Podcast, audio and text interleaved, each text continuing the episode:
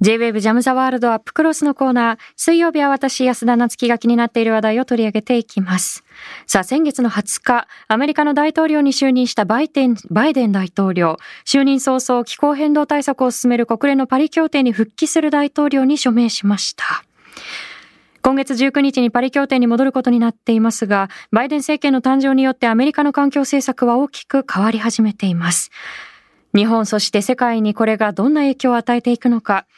環境、開発、エネルギー問題をテーマに取材を続けていらっしゃいます。共同通信編集委員、井田哲司さんと考えていきたいと思います。井田さん、こんばんは。こんばんは。よろしくお願いいたします。ご無沙汰しております。ご無沙汰しております。よろしくお願いいたします。はいよろしくお願いします。はい。えー前回ですね、あの、出演いただいた時と大きく違っているのが、ね。アメリカの大統領、大統領が変わったというところなんですけれども、はい、ええあの、バイデン大統領、その、大統領選の時からですね、えー環境政策を公約の柱にするということをそうですね掲げていたと思うんですよね。で、ええあの、具体的にどういった環境政策を進めようとしているのかということをまず伺えますでしょうはい、かえ。あの、一番重要視してるのはやっぱり気候変動問題もクライメートクライシスとはっきり言ってますので、気候変動問題なんですね。それに関わって、まあ農業の土地をどうするかとか、えーあの、エネルギーとか石油やなどの掘削をどうするかっていう野生生物保護みたいなのもありますけども、うん。やっぱり最大の課題は気候変動対策をどうするかということ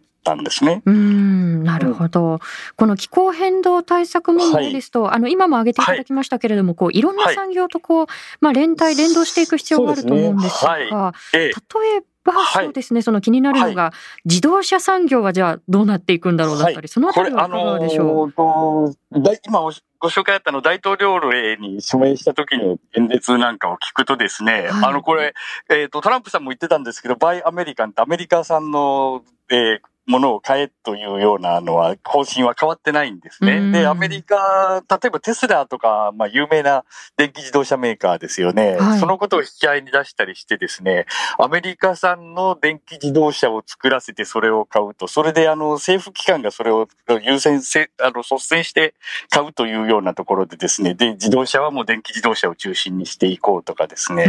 あと、えー再生可能エネルギーというか、えー CO2 を出さない電気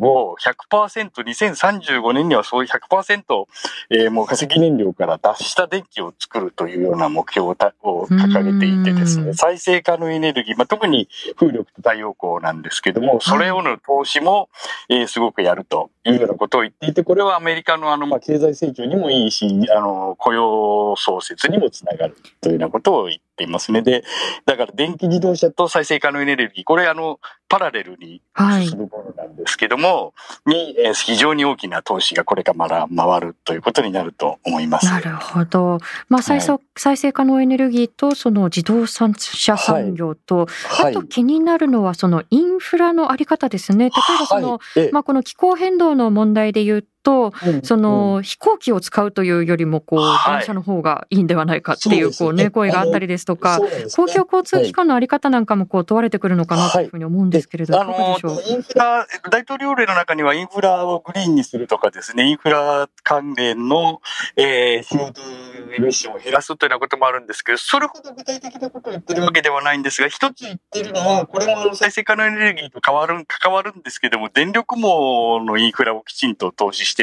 しましょうと。ういうんのん。がもう一つとですね、あとおっしゃ、今ご指摘あったような公共交通機関、公共交通網を、これカリフォルニアなんかになると思うんですけども、やっていきましょうと、そういうことでえー CO2 を減らしていきましょうっていうのは、えー言ってることなんですね。なるほどインフラへの投資っていうのもかなり大きなものになると思いまうすね。ん。あの、今はい挙げていただいたその投資に関してなんですけれども、はい。今掲げられているのが4年間で2兆ドル、まあ、およそはい210兆円ですね、巨大。な額ですよね。そうですね。で、まあ、え特にその再生可能エネルギー分野にこう投資をしていくということなんですけれども、これええ気になるのが、じゃあこれだけのその巨額の投資をした時に、はい。それに見合うだけのその成果というのは期待できるのかどうか、そのあたりの見通しいかがでしょこれはうまあやってみなければわからないところはあるんですけども、あのアメリカで再生可能エネルギーってすごく安くなってるんですね。はいやっぱり風力にある土地もあるし、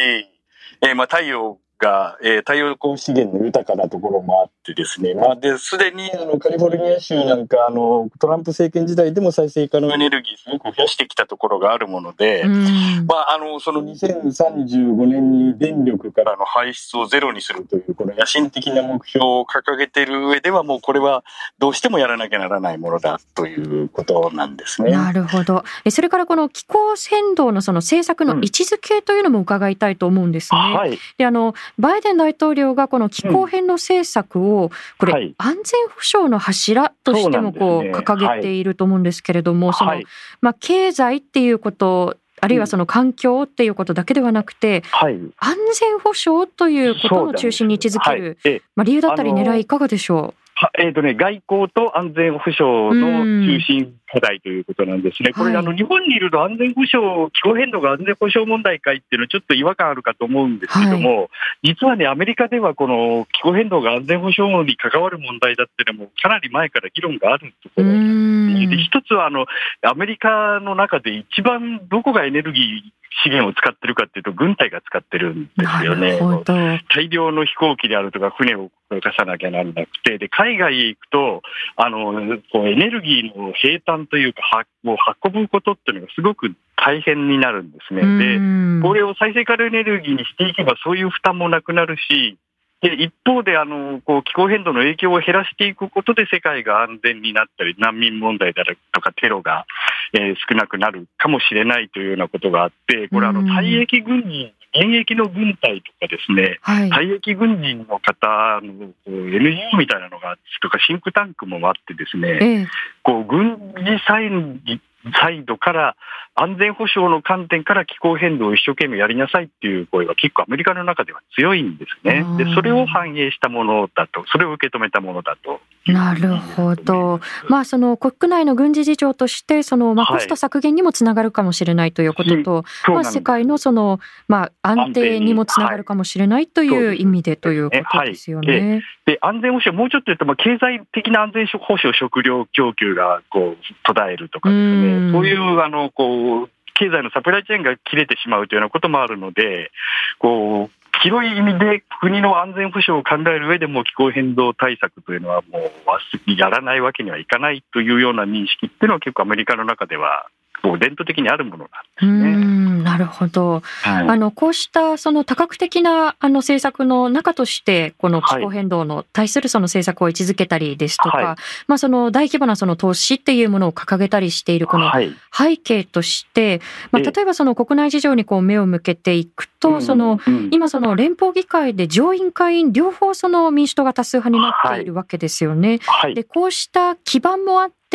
今、やはりこうこれが進めやすいという、そういった事象もあると考えられるんでしょうか、はい、あのまあ、もちろんあのこう選挙の結果が出る前から重要な公約ではあったんですけども、あのやっぱり上院、下院3つ揃ったというのは、ですねこれ、アメリカの中でしばらくなかったことなんですね。えー、であのえー、先ほどお話ししたように、2035年に再生可能エネルギー100%にするなどというようなの、これやっぱり新たな法律を通さなきゃならないので、えー、この上院、下院民主党がして占めたというのはすごく大きなことで、まあ、この裏付けもあってですね、結構いろんなことをやっていこうという、さらに力を得たという。公約が実現する力を得たと、バックブラボーンを得たというような形になって、これからどんどん進んでいくんじゃないかと思いますなるほど、はい、あのただあの、このトランプ大統領がまあ、大統領を務めてきたこの4年間の中で、こう国内のさまざまな分断というのもこう浮き彫りになってきたと思うんですよね。でこの環境政策でいうと、まあ、バイデン大統領はこの投資によって、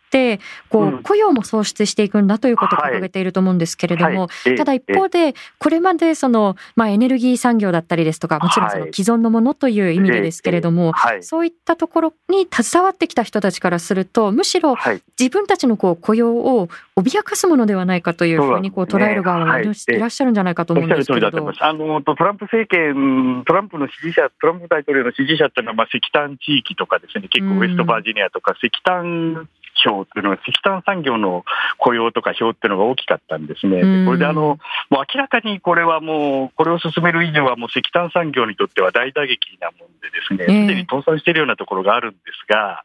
えー、そういう人たちがトランプ支持者のこう一部、重要部分を占めていたということで、これ、あんまりこう強引にやり始めると、さらに分断を生んでしまうというのは、えー、あると思うんですね。もうすでにあの、こう反発がこうあの共和党が、えー、の知事なんかからは出てたり聞こえてきたりするしですね。えーえー、議員からも出てるので、これ気をつけなければならないんですけど、まあ、多少というか、結構そこらは考えていてですね、あの、はい、えー、フェアな、えー、えー、こう社会の移行をするんだとか、うん、えー、環境正義とかっていう言葉をクライメットジャスティスとかエンバラメントジャスティスという言葉をこう掲げているんですけども、えー、決してそういう人たちを置き去りにしないで、えー、そういうところに集中的に割を食うような人たちのところに、えー、重点投資をするというようなことも表明してですね、一応そういう若いの分断を避けて和解を進めようというような姿勢は見せてるんですけども、おっしゃるようにもう分断4年間ですごく進んじゃったんで、えー、えー、もうアメリカってあのブッシュ政権の共同共同議定書から抜けるという2001年以来もう気候変動政策っていう対策っていうのもすごく政治的なものになってしまって。そうですね。こうお互いのやっぱりこう党が掲げているものをこう次の大統領になったらこう否定し合うみたいなことがちょっと続いていきましたよね。おっしゃる通りなんです。そうなんです。えー、クリントン、ブッシュ後、えー、オバマ、トランプとずっとこう非常にこう政治的なものになっちゃっているもので、とまだあの気候変動を否定するような人たちもいるしですね、えー、これはあの気をつけないと、え社会の分断を生んでしまうというようなところもあると、まあ、配慮はしてるけども、ここはきちんとやっていかなきゃならないところだと、ね、なるほど、あの、はい、どれだけこう根気強くそうした、まあ、抵抗感を示すような産業界ともその対話できるのかっていうところも問われてくると思うんですけれども、はい、あの国内的なその対話ということだけではなくて、その、はい、まあ、国際社会にこうどう発信していくのかということも着目される、注目されるところだと思うんですよね。であのバイデン大統領、4月の22日にこの気候変動サミットを主催するという考えも示していると思うんですけれども、やはりこれは、まあ、環境の分野で国際社会のこう、まあ、リーダーシップを取ろうっていう、そうした意思の表れということなんでしょうか。はい、であのと先ほどお話ししたように、まあ、安全保障でもあるけれども、外交政策の柱に柱の一つにするというようなことも言っているので、ですねこれからこう対外的な、えー、気候変動外交というのは、かなり力が入ってギアアップしていくことになると思いますね。で、あの、前の国務長官で、えっ、ー、と、ケリー上院議員という、こう、はい、えー、もう、この人、京都会議の時から、97年から、えー、気候変動をやってるような、もう、えー、非常に、こう、有名な人で、パリ協定を作るのにすごく貢献した人、交渉をやってですね、はい、貢献した人なんですね。その人を大統領特使にしてですね、えー、気候変動外交の正面に立てていこうというのは、これはもうあのパリ協定に戻るというだけではなくて、これからの国際交渉を引っ張っていくんだという姿勢の表れだと思います。なるほど。はい、まあその中でもその国際社会の中で気候変動に関するその経験を蓄積してきたそのまあケリー元国務長官を重要なポジションに置いたという。ね、はい。あの信頼パリ協定でも非常に彼はあのフェアなこう切り盛りをしてですね、こう世界の信頼を勝ち得たところがあるもので、彼が出ていくっていうのは、これ、国際交渉にとっては非常に大きなことだと思います、ね、なるほど、はい、あのその世界の反応を見ていくと例えばその、はい、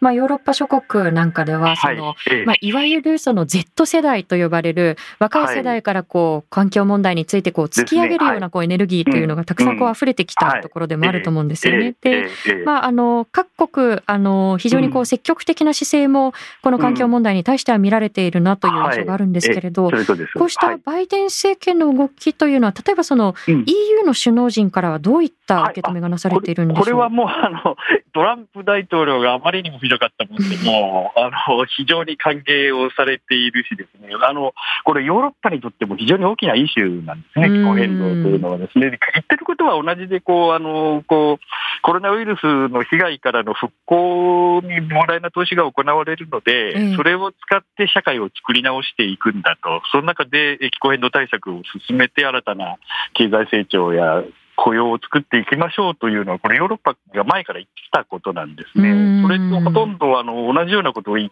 いう国というのが、えー、世界第二の排出国でも同じようなことを言う人たちが政権を握ったというのは、これはヨーロッパとしては非常に歓迎すべき今、国連もまあ気候変動対策非常に重要だと言っているのでですね、これもやっぱり先ほどの世界の安定をえー、保つためには不可欠だという考えからなんですけども、うん、EU 国連あたりからはもう高く評価されて歓迎されているという。なるほど。あの、はい、そういったところでもその EU 諸国と、まあ、あのアメリカのバイデン政権がこれからこうどう連動していくか連帯していくのかというところも注目されるところだと思うんですが、はい、こう翻ってこう日本をこう見ていったときに、はい、まあ、バイデンバイデン大統領のその環境政策っていうのがこう、はい、じゃあこの日本にどういう影響が及ぼされるのかということ、はい、そのあたりはどんなふうに捉えてこれは、ね、非常に大きいんですね、実は。あのともう一つ考えなきゃならないのは中国との関係なんですけども、えー、えー、中国との関これ今後を占う上では、アメリカと中国の関係って見ていかなきゃならないんですけども、米中、えー、日本と米国の関係で考えるとですね、これ、ヨーロッパはもうすごく先を行った気候変動対策とかを持ってるし、まあ、あの、野心的な目標を持っているんですね。で、トランプ政権が後ろ向きな間はもう日本の後ろ向きな姿勢っていうのはあんまり目立たなかったんですけども、えー、えー、2030、先ほどお話ししたように2035年に、えー、最こう電力全部100%非化石とかですね、でもう一つあの、今回の大統領令の中では、今、米国がオバマ政権時代にパリ協定に基づいて提出した各国、あのアメリカの排出削減目標をですね、え気候危機対策に実現するのに、これは一えー、気温上昇、産業革命以来の気温上昇を1.5度に落ちるという、非常に難しい問題に、えー、貢献するようなものに見直し作業も始めますというようなことも言って、すでにそれが始まっているもんでですね、えー、えー、これ日本にとってはもうもうかなりなプレッシャーになってくると、日本世界第5位の排出国ですから、はい、日本にとってのプレッシャーっていうのはもうこう全く世の中が違ってゲームのルールが違ったぐらい大変な国際交渉にさらされるということになると私は思ってです。ね。その、はい、まあそういったプレッシャーが日本にこう、うん、いい意味でのこう変革をもたらすのかというところも一つだと思うんですけれども、はいね。はい、あの先ほど少し触れていただいた通り、うん、昨年の秋ですね、菅総理が、まあ2050年までにまあ国内の温室効果ガス排出を実質ゼロにするというまあ目標を掲げたということなんですが、あの以前にそのこの番組にも出演いただいた時にですね、うん、まだまだその日本のまあ政策というのがこう、はい、一歩二歩国際社会から遅れているんではないかというご指摘をいただいたと思うんですよね。はい、この、まあ、今のその政府が掲げている、まあ、取り組みだったり目標というのは、井田さんはどういうふうに捉えていらっしゃいますか？はい、あのこれ2050年ゼロを言うと言ったのは、まあ、あのギリギリ最終電車に乗り遅れなかったというような感じですね。まあ、ようやく間に合ったかなということなんですけども、あのこれバイデン大統領も言ってるんですけども、そのためにはこう2003ケリー特使も言ってるんですけども、2030年にはこれ、場合によっては40%とか50%とか、大幅に減らさないと2050年ゼロというのはできないし、えー、こう気温上昇を1.5度に抑えなきゃならないと。抑えるためには、もう30年に大幅に削減しなきゃならないと、その,、えー、あの各国の目標を大幅にこう上積みしなきゃならないんですね、それを迫られるのが今年の11月の気候変動枠組み条約の第26回締約国会議なんですが、えーえー、日本はですね、やっぱり石炭火力というのから、いまだに抜け出せずにいるんですね。で、今日実は私、あの、横須賀で、あの、建設中、東電と中部電力が作ってる石炭火力発電所の反対運動の取材をしてきたんですけども、はいはい、えー、まだですね、日本国内には新設の石炭火力発電所っていうのがいっぱいあるんですね。で、これ、えー、G7 主要7カ国の中で日本だけなんですね、これだけ大量の、アメリカですらも今ほとんど建設中の石炭火力というのはなくて、えー、ケリーさん、この前あの、ダボス会議に出てきて、もう石炭のフェーズアウトというのをこう5倍ぐらいのスピードでやらなきゃならないんだっていうようなことを言ってみたりしたので、当面ですね、日本はこの2050 50年目標ゼロって言ったけど、じゃあいつまで石炭火力発電を続けるの？っていうような、海外からの、欧米からのプレッシャーにさらされることになるんじゃないかなと思ってなるほど。そのためにはもう国内のエネルギー政策っていうのを、50 2050年ゼロを1体以上はもう根本から見直す。それで2030年の今のこう小さい目標を引き上げるという議論を早急に始めないと、これはもう激しい国際的なプレッシャーにさらされることになると私は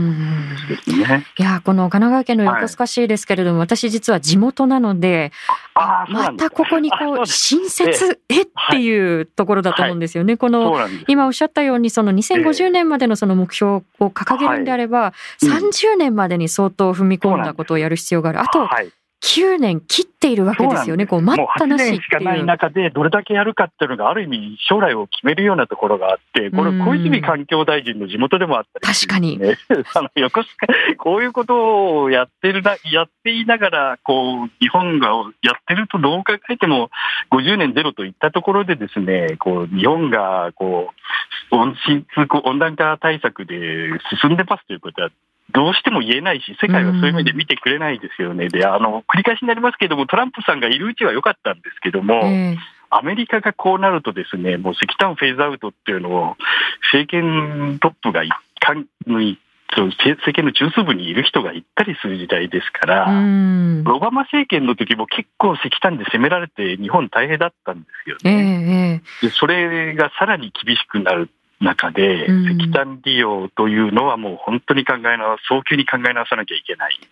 ことだと、ね、そうですね。そのプレッシャーがどう作用するのかというところなんですけれど、はい、あのもう一つ先ほどあの国際関係の中でその、はい、まあ中国とアメリカとの関係がどうなっていくのかということを少し触れていただいたと思うんですね。で、それに関してリスナーさんからご質問もい。ただいています。ラジオネーム、ワンタッチさんからありがとうございます。パリ協定が採択されたオバマ政権の時はアメリカと中国の、協力が前提となっていましたが、現在の米中は順調とは言えない関係になっていると感じます。アメリカが単独で環境問題に取り組んでも、限定的な効果しか得られないと思うのですが、国際的な協力についてバイデン大統領はどのように考えていると思われますか、というところですが、鋭い、非常に鋭い質問だと、ご質問だと思うんですけども、確かにですね、オバマ政権の時というのは、米中もっと良かった、関係良かったんですよね。で、えある意味、あの、パリ協定の交渉っていうのはアメリカと中国中心になって進んだところがあって、それでもんで、まあ、あれだけかなりいいものができたんですけども、当時の米中関係に比べると、今の米中関係ってすごく悪くなってしまっているとおっしゃる通りで、ちょっとね、そこら辺が見通せないんですね。昔のように、こう、協調関係で気候変動を進められるかというと、ちょっと難しいと。で、えーと、バイデンさん、この前、あとケリーさんだったかな、あの外交演説バイデンさんの外交演説でも、ケリーさんのダボス会議あたりというの話でもそうなんですけども、あの厳しい香港の人権問題とか、ウイグルの人権問題とかですね、まあ、そういうものには、あと、まあ、知的所有権の問題とかですね、そういうものには厳しく、まあ、あと、えー、海上派遣みたいなものには厳しく当たるけども、協力すべきところは協力すると。で、協力できるところの第一は気候変動対策ですよね、というようなことをアメリカからはボールを投げたんですけども、えー、実はそれに対する中国の反応っていうのは非常に厳しくてですね、えーであの温室の真冬の中に温室の中でだけ花が咲くと思うなというようなことを言い返されたりしてですね、必ずしも、えー、気候変動だけは特別だから一緒にやりましょうと、仲良くやりましょう、強調してやりましょうというのが、えー、通るかというと、今ちょっと不透明なんですね。でで最大の排出国になってしまっていますから、中国の協力というのは、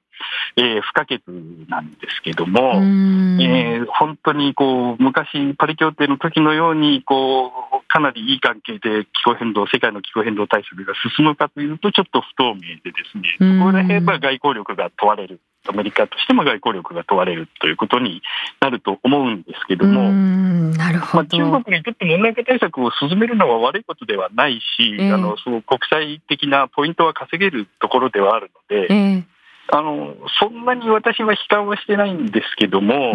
えちょっとここは要注意で見ていかなきゃならないところだと思いね、まあ、今のところその厳しい反論にしても、こう、どこにその、まあ、対話だったり交渉の糸口を見出せるのかということが、互いのこう外交力が問われてくるというところだと思うんですよね。あの、一方でその、俯瞰したその、まあ、外交だったりですとか国際関係ということだけではなくって、はい、その、まあ、非常にこう草の根の運動がこうした気候変動のこう問題提起というのをこう広げてきたようなところっていうのがあると思うんですよね。でその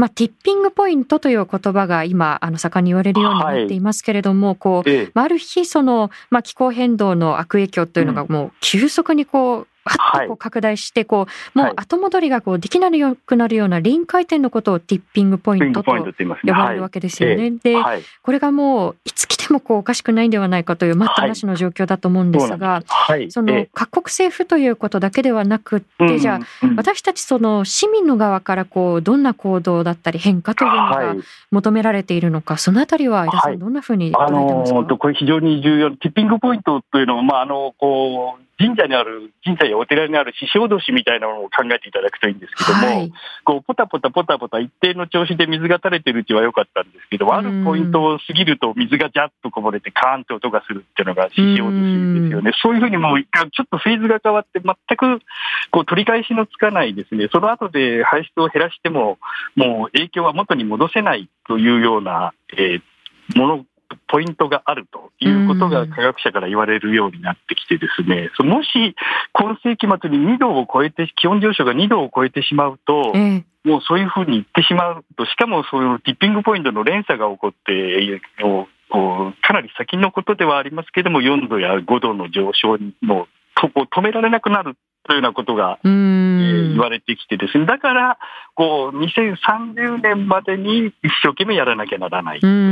ということの裏返しでもあるんですね。なるほど。その、もとできないと。ね、その、先ほどのその獅子おどしは、例えばジャーっとなったらまた一回、こう、ね、戻ってっていうことできますけれど、はい、地球環境はやり直し効かないわけですもんね。そうなんです。で、その時にやっぱり一番こう、まあ僕なんか死んじゃいますけども、2050年とか100年とかになった時に、最も被害を受けるというのは今の若い人たちなんですよね。だから、若い人たちを怒って自分たちの未来を脅かすなって言って声を上げるのは、私、非常に理解できるんですけども、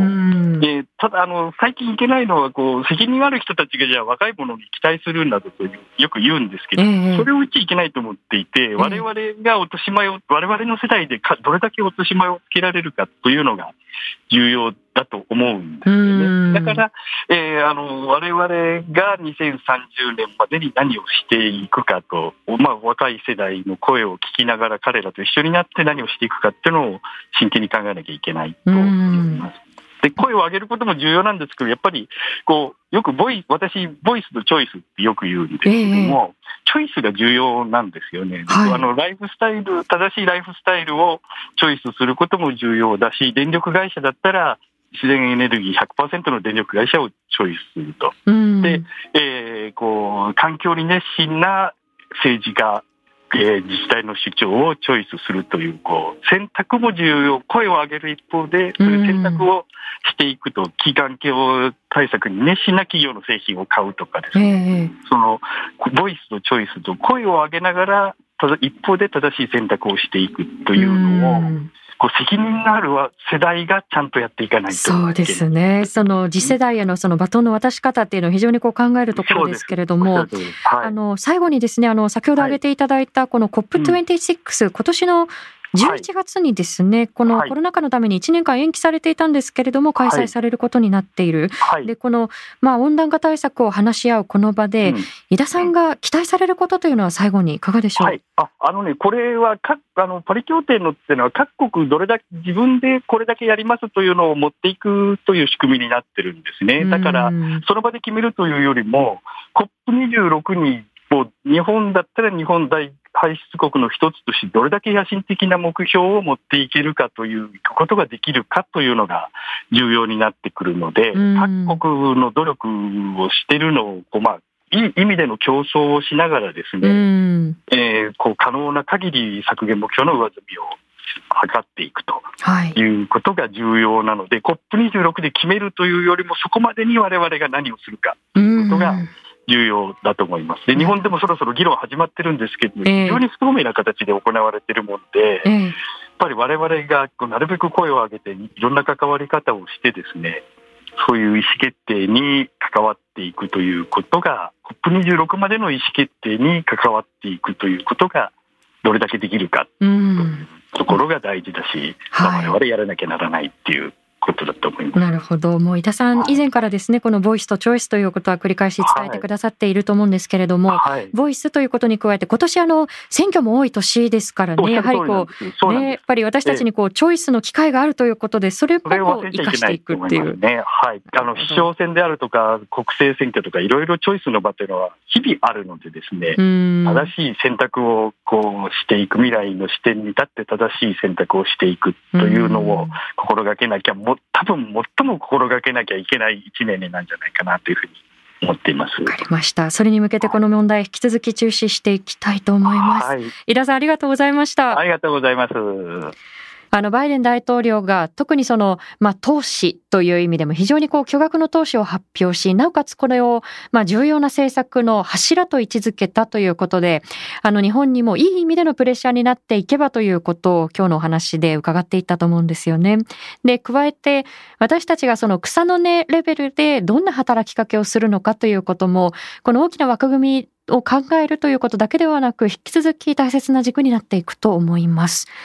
で、あの、井田さんの話の中で、いや、その、次世代の人たち任せたではなくて、次世代にどんなバトンを渡していくのかということ、今を生きる私たち大人の世代がこう責任をどう考えるのかということも触れてくださったと思うんですけれども、こう、若い世代任せたっていうその、まあ、ある種のこう、